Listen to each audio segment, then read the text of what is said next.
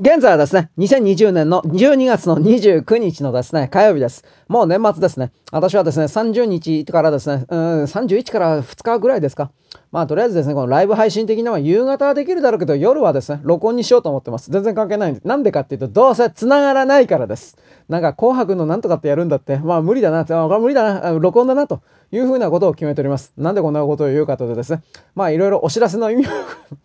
手抜きですね。ということでですね、トランプ大統領がです、あの予算案にですね、署名したようですが、私昨日言いましたけれども、えっ、ー、とね、まず部分、部分的に直せというふうな要求を出しております。これ1974年におけるですね、予算が、予算案が一旦決まった後においても大統領がですね、各議員に対してこことここを組み替えなさいというふうなことの、命令ではないんですけど、強い指示というふうな形を出せて、おそらくそれを通じてですね、予算の、うん、こことここはダメ、うんぬんというふうな、これが多分入ると、入っていく、その流れに入っていくと思います。だですね、これあの、民主党勢力というものが、本来であったら、徹底的に抵抗しなくてはいけないのですが、え、っとですね、えー、何だったかな。ウイグル人権法であるとか、チベット人権法であるとか、あと台湾保障法だったかな。つまり台湾のですね、国家としての存在を認める的な形の保障するというふうな、こういうですね、人権に関わるような条項もその予算案の中に6000ページの中に入っており、まず民主党としては表看板のことがありますから、この台湾の自治で、あ自治というか自由民主を求めるウイグル、チベットに関してもですね、中国の言いなりで独裁的になるの方がですね、最高だよというふうなことは腐っても腐っても、民主、うん、米国民主とは言えないわけです。表看板としては。ただ、あのー、どうなのかな、ペロシたちはどう思ってるのか。まあ、ペロシも本当にどうも捕まったんじゃないか、なんか、なんかだんだんね、捕まったんじゃないかと私は思ってるんですが、置いといて。ヒラリーたち、オバマたち、ジョー・バイデンたちはそんなことはどうでもいいんだよ、金だよ。というふうなことをやってきたんで、こんなふうな状態になってるわけなんですが、とりあえず台湾保障法というものを決めてですね、えー、っとですね、そこからです。あの、なんだったかな、いきなりなんですけど、スイスが出てきました。これスイスっていうのは、何かっていうと、あの、いわゆる地底政府、DS と言われるものの、あの、本拠地の一つです。一つというのは、まあ、リヒテンシュタイン公国であるとか、モナコであるとか、なんか、モナコは違った、いや、モナコもそうか。あと、スペインであるとか、いわゆるあの、欧州の中における旧王家と言われるものの末裔、関係と貴族だとか、そういうものの人間集団という言い方をしますけど、ディープステートね。で、これらというのは血族血統からなるようなインナーサークルというか、まあ、小集団を作っているわけなんですけれども、これらの人々っていうのは基本的には武力、戦争、戦争力を持ってないので、まあ、金融と情報力しかないわけです。あと、まあ、暗殺だとかの特殊作戦ですが、で、このね、お金の部分に関してトランプ大統領は徹底的に彼らにお金が渡らないような形におけるですね、工作を、攻撃を仕掛けてですね、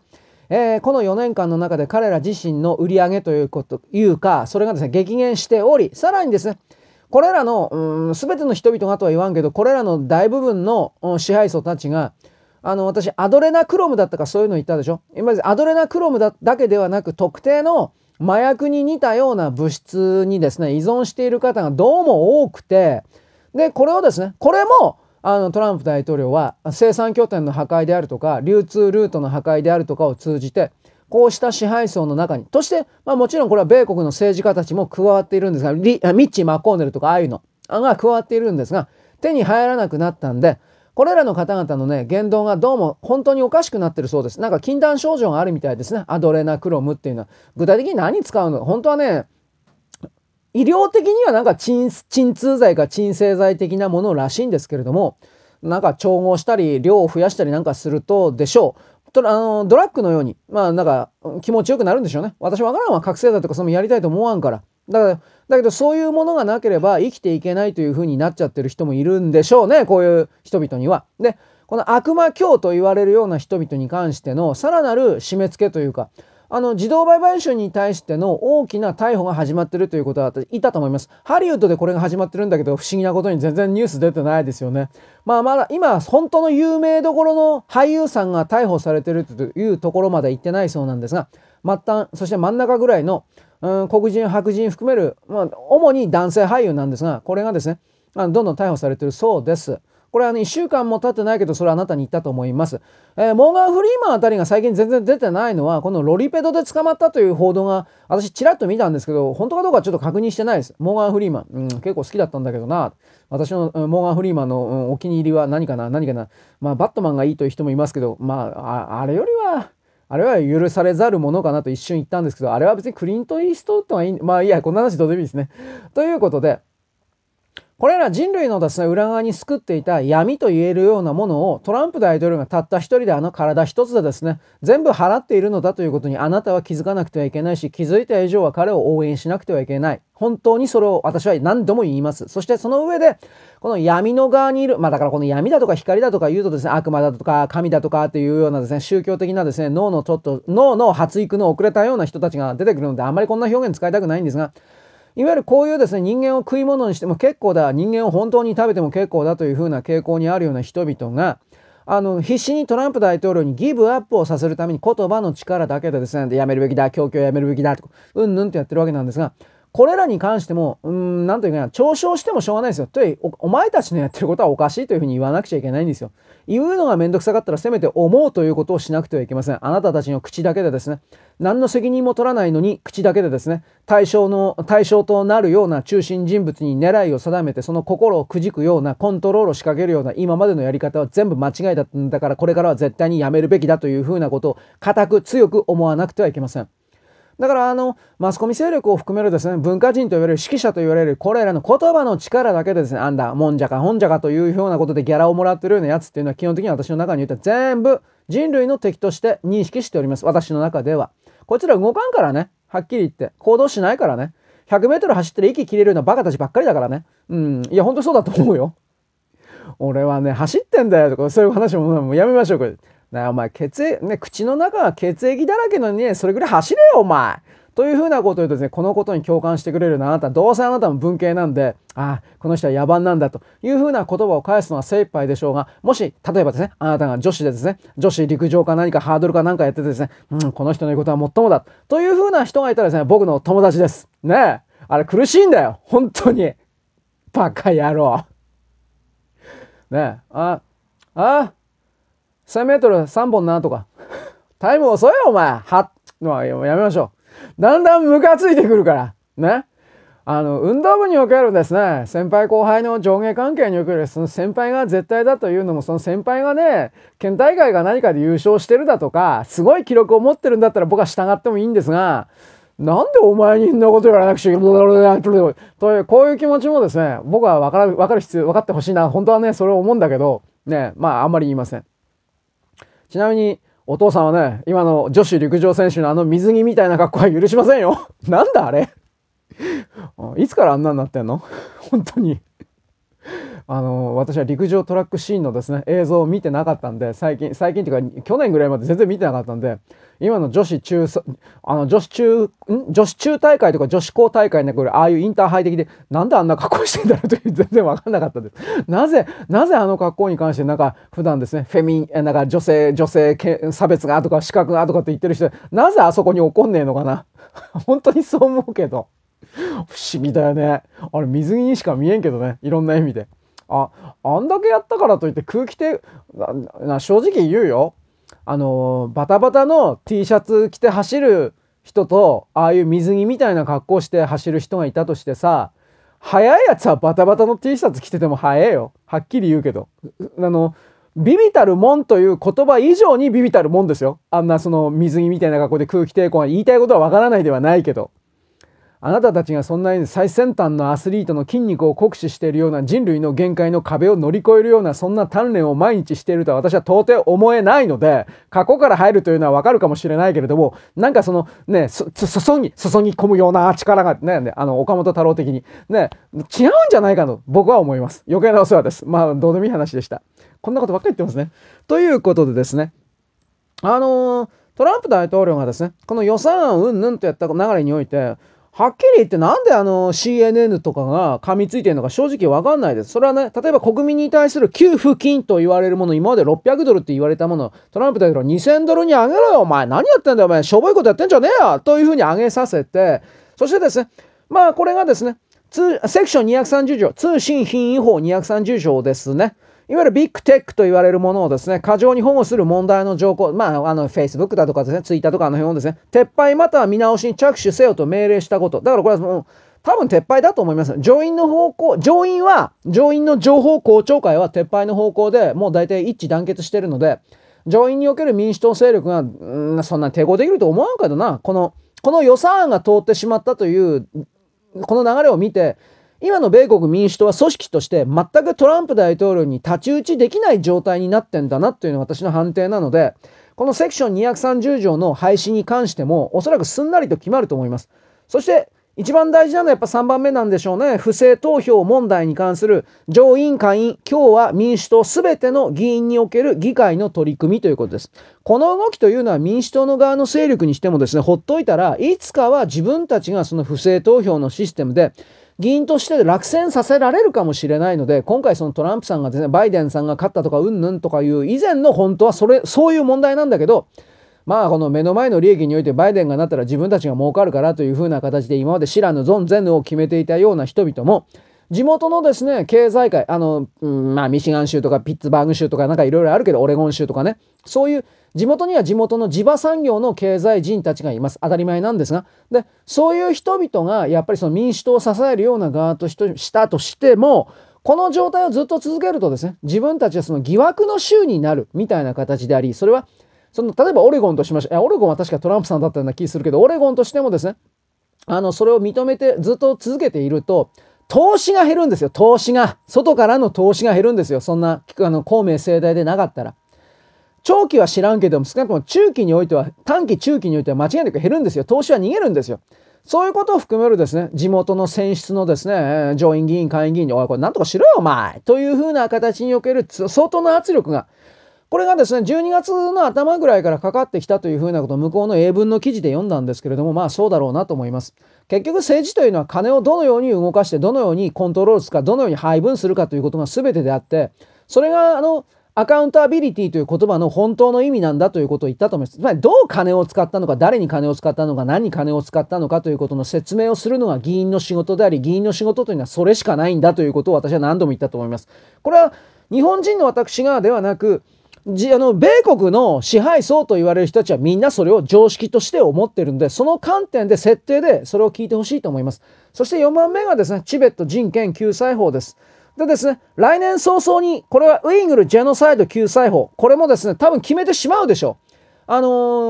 ー、なんだよ、民主党制御、CNN の勢力とね、1月の20日までトランプ大統領やめろやめろとか言っていても、この1月の20日までの1期目の任期の間に、これを決めてしまったら、えー、最低限365日だったか、まあ1年だったかな、もうちょっと長かったかもしれませんけれども、仮に政権がバイデンの側に渡ったとしても、この決めてしまったことにおけるですね、法律というものは撤回することができません。確かそうだったはずです。だから、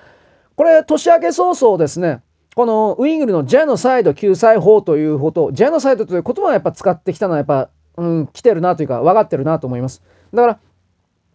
これをやってですね、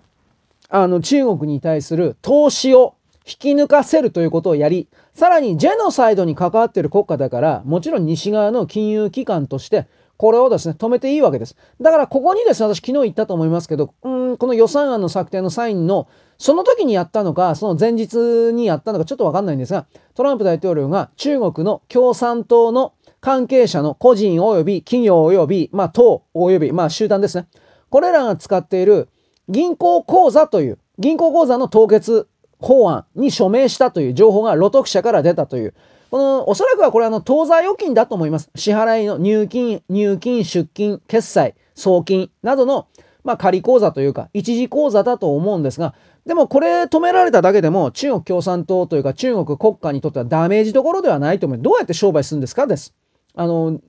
品物買って、原材料買ってどうやってお金払うの？口座止まってんだから。で、私昨日、いや、まあ、バーターで応じるようなものもあるかもしれないけど、基本的にはバーターはダメだろうし、そもそも人民元なんか誰もいらないし。ということで、この、うん、取引公済、うん、凍結法案で、ドルはまあ禁止なんだろうけど、それに紐付けされて、ユーロと円がどうなってんのかなということ。私それちょっと分かったら知りたいなと思ってます。調べたいなと思ってます。で、多分ね、これ多分普通に考えれば、ドルでそれ使えない風な形の口座のパツンと閉めるんだから、ユーロにしたって円にしたってどう考えたって使えないんですよ。普通に考えれば。となると、まあ人民元とかね、ロシアルーブとかさ、交換したければすりゃいいかもしれんけど、誰がそんな通貨で買うんですかということになります。で、うーん、まあ戦争準備のことも言いました。あの、私昨日ね、米国がもう、徹底的に中国の軍事衛星を落としてるんだというふうなことを言いました。なんかもう5つぐらい落とした。私昨日3つはもう間違いねえなというふうなこと言ったんですが、もう5つぐらいやってんなというふうなことを言ってる人がいました。ツイッターで。で、私、天体オタではないんですけど、天体、天体観測オタではないので、ようわからんのだけれども、それらの方々に呼びかければいいのかなと思ったりも、2チャンネルではなんかやってるっていう話なんですが、ようわからん。あの、流れ星が落ちてるよという数が増えてるよということですね。でもそれは日本で観測できるかどうかはわからんのだけども、衛星が落ちるそれっていうのは、あのー、通常の隕石と明らかに違うので、火の玉のサイズが大きかったり、あのー、私昨日言いましたけど、何らかの部品がバラバラと分解しながら落ちてくるような形で燃えて、なんていうかな。あのー、なんていうか落ちて、隕石っぽいけど隕石じゃないというか、そういう明らかな特徴があるので、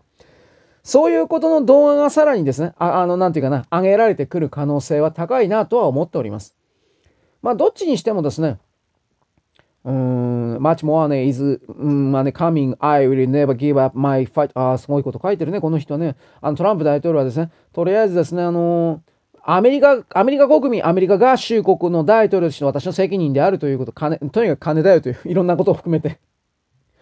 あの、民主党が率いる州ではひどい政策のせいで中小企業は閉鎖に追い込まれていることを私はトランプ大統領は認識していると。幸いにして多くの人たちが仕事に戻ってきてはいるが、すべての人たちが仕事に戻るまで私の責任は終わらないというふうなことをきちんと述べております。だから、こう、普通に、普通の常識持ってて、こういう人がなんで大統領に受かってないんですかということをあなたは気づかない。まあ、私のね、声聞いてるような人で、バイデンに決まってんだよ、お前。何トランプはインチキしやがって。なんて思ってる人はいないと思うけどね。うん、一応言っときます。はい。で、結局のところですね。どうあがいても、うん、でもだ、無理じゃないかな、バイデンさん。よっぽどことない限りにおいては。で、その中で、1月20日以降にトランプ陣営として中国に対して具体的にどう出るのかということ、まあ、まあ、ちょっと一足飛びかなと思うんですけどね、1月6日にペンスさんが、あのー、裏切らなければ。ただ、えっ、ー、とね、上院と下院の共和党系のですね、えっ、ー、とね、なんちゅうグループだったかな。それがね、あのペンスさんを訴えてるでしょう。これ言ったと思うんですけど、あの不正選挙の選挙人名簿を受け取ったとか受け取らなかったということに関してなんか訴えたんですよ。なぜ受け取り拒否しなかったんだということで。で、そういうことの訴えも当然これはペンス副大統領に対する圧力なんですよ。あのペンス副大統領が向こうが裏切り者だったらという言い方ですけど。だからおそらくその裁判の提訴のことも受けて、えー、ペンス副大統領は疑惑の7州ですか。この選挙人名簿を多分これは受け取ることはできないだろうなというのが米国のですね、見方にはなってます。ただ、うーん、今言われてんのは、あの、ウクライナ、一本目で言いましたが、ウクライナの公式、ウクライナの政府からの公式のバイデンに関するですね、いろんな賄賂であるとか、そういうことの、あの、発表があったんで、普通に考えればもう、バイデンさんはウクライナ政府としてなのかな刑事告訴される立場になったのかなもうなったんだろうと思うんですけど、そうなった時に、あの、バイデンの側にいたようないろんな人が、これをですね、誰に対しての裁判になるのかな？あの、軍になるのか、トランプ陣営に対する政府に対して、えー、これを訴えるという形であって、そのバイデンを訴えるという形であり、それをですね、林間法を適用してですね、これは粛々と進むであるとか、うんぬんというふうなことを言ってる米国人たちは一応いました。で、林間法というのは内部告発者が、その、自分、例えば自分のボスがですね、こんな悪いことをしてるんだけど、それを言ったら僕は殺されてしまうので、守ってください、身柄を守ってくださいというふうな形における承認保護プログラムとセットとなってるような法律なんですが、これがもうなんか動いてるという話も実はあります。その、それに関連するようなことっていうのはクリスマスの時の画像でですね、あの、ジャナ・アリスさんがね、ちらりと言っていたことなんですが、まあ、どっちにしてもですね、あの、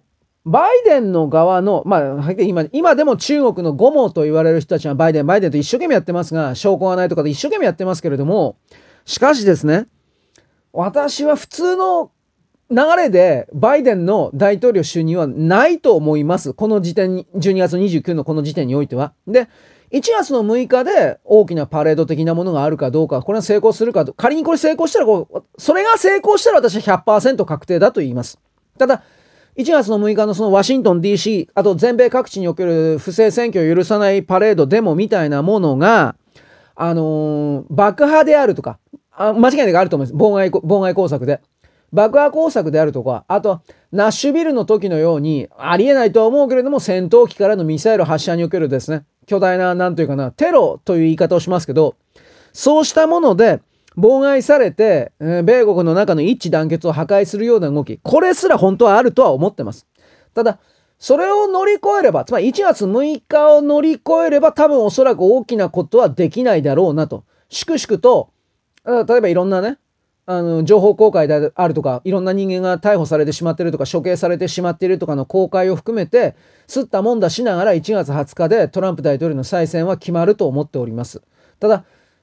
問題はそこから後ですよね、やっぱり。そこから後の動きを我々は、日本人は、特に日本国内において、このジェノサイド指定される、まあ、大量虐殺をしている国家の中国の側に立っているマスコミであるとか、経団連の関係であるとか、指揮者であるとか、学者であるとか、文人であるとか、学者であるとか、こういうものを今の段階で一つ一つチェックしておいて、別に我々に逮捕権があるだあるとか、ね、抜っ殺すだとか、まあそんなことはどうせできないんですが、しかし、チェックしておいて、こいつが自分たちの生活を脅かしてる人類の敵なのだという認識を、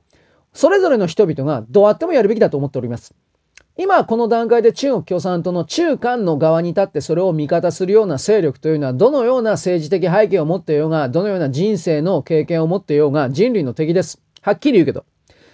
そのですね、はっきりさせなくてはいけないということをまず言います。曖昧なままで、あなたは赤い旗を持ってんのか、青い旗を持ってんのか、どっちかだということをはっきりさせて、今の場合、米国が青い旗だったら、青い旗を手に掲げなければいけません。あなたが自由を求める人なら、そうでないならあなたは赤い旗を掲げて中国の側に寄り立てばいい。それはあなたの自由だ。しかし、そんな人は俺の配信を聞くな。はっきり言うけど、不愉快だから。ということを含めてですね、あなたが自由の側を求めているのか、そうでないのかということを、明確に問われる流れにもう入ってますよというのが今回のオチでございます。そんなわけです。よろしく。ごきげんよう。